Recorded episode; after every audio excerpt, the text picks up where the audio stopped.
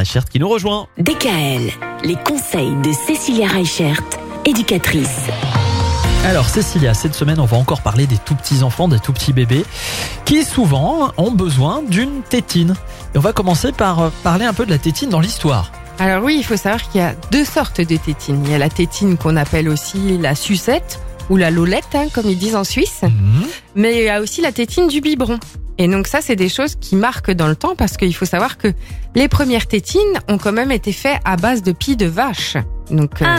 pas très charmant, n'est-ce pas? Ah oui, oui. Et les premiers biberons, en fait, n'avaient pas de tétine. Ils étaient faits dans des cornes de bovins. Oh. Ah ouais, ben moi j'étais aussi surprise que vous hein, quand j'ai fait mes petites recherches.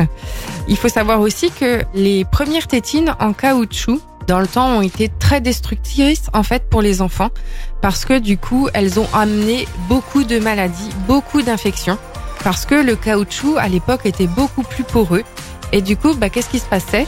Ben, Le lait du coup n'était pas correctement nettoyé et du coup on a eu beaucoup de pertes de nourrissons Ah à cause Ah oui. d'infections qu'ils pouvaient développer à cause des tétines.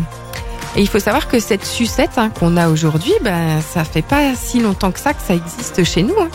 C'est seulement euh, dans les années 70 que ça a commencé à avoir que les, tétines. les- les tétines, les sucettes aujourd'hui, elles sont très ergonomiques euh, C'est par ça. rapport à la bouche de l'enfant, en fait. Oui, ben c'est ça qu'on va voir en fait euh, tout au long de cette semaine. Comment la choisir Quelles sont les normes auxquelles il faut respecter Comment est-ce qu'on va la nettoyer C'est l'histoire en fait qui nous permet de comprendre quelle va être la plus adaptée, mais surtout c'est à travers les erreurs du passé qu'on va pouvoir choisir aujourd'hui des choses qui sont plus adaptées et plus hygiéniques.